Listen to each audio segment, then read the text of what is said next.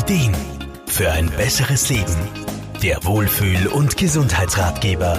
Während es Frauen gibt, die davon kaum etwas spüren, fürchten andere diese Tage jeden Monat. Gemeint sind die Tage vor den Tagen, wo das sogenannte prämenstruelle Syndrom oder kurz PMS für so manche Frau schon manchmal zur Belastung werden kann.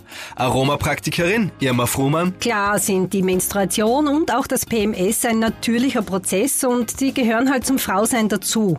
Und wenn sie nicht allzu arg sind und nur kurz andauern, dann ist es ja auch kein Problem. Allerdings, wenn sie so schlimm sind, dass die Lebensqualität darunter leidet, dann ist das halt auch nicht gerade lustig. Als Ursache des prämenstruellen Syndroms gelten Veränderungen des Hormonhaushalts und auch psychische Faktoren wie Stress und Überlastung können dazu beitragen.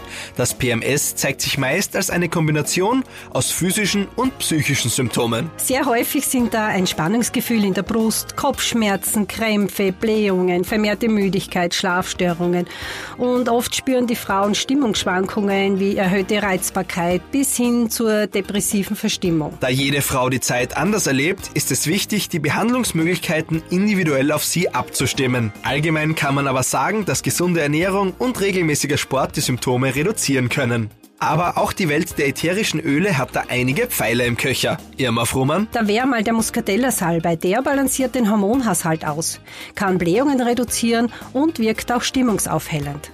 Ein Vollbad mit zum Beispiel Lavendel, Rose, Jasmin oder Ilang-Ilang, entweder mit Sahne oder Meersalz emulgiert, ergibt einen wunderbaren, entspannenden Badezusatz. Insgesamt sollte in diesen Tagen vermehrt darauf geachtet werden, dass Stress und Belastungen, wenn möglich, reduziert werden.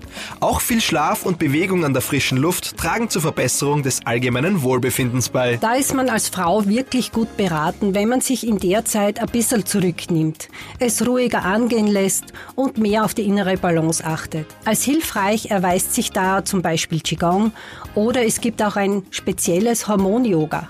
Und ganz klar, der Termin bei einem Frauenarzt gehört ja sowieso dazu. Wer unter Symptomen des prämenstruellen Syndroms leidet und keine Medikamente nehmen möchte, hat eine Vielzahl an Möglichkeiten aus der Natur zur Verfügung. Bei der Anwendung von ätherischen Ölen sollte aber unbedingt auf 100% naturreine Bioqualität geachtet werden.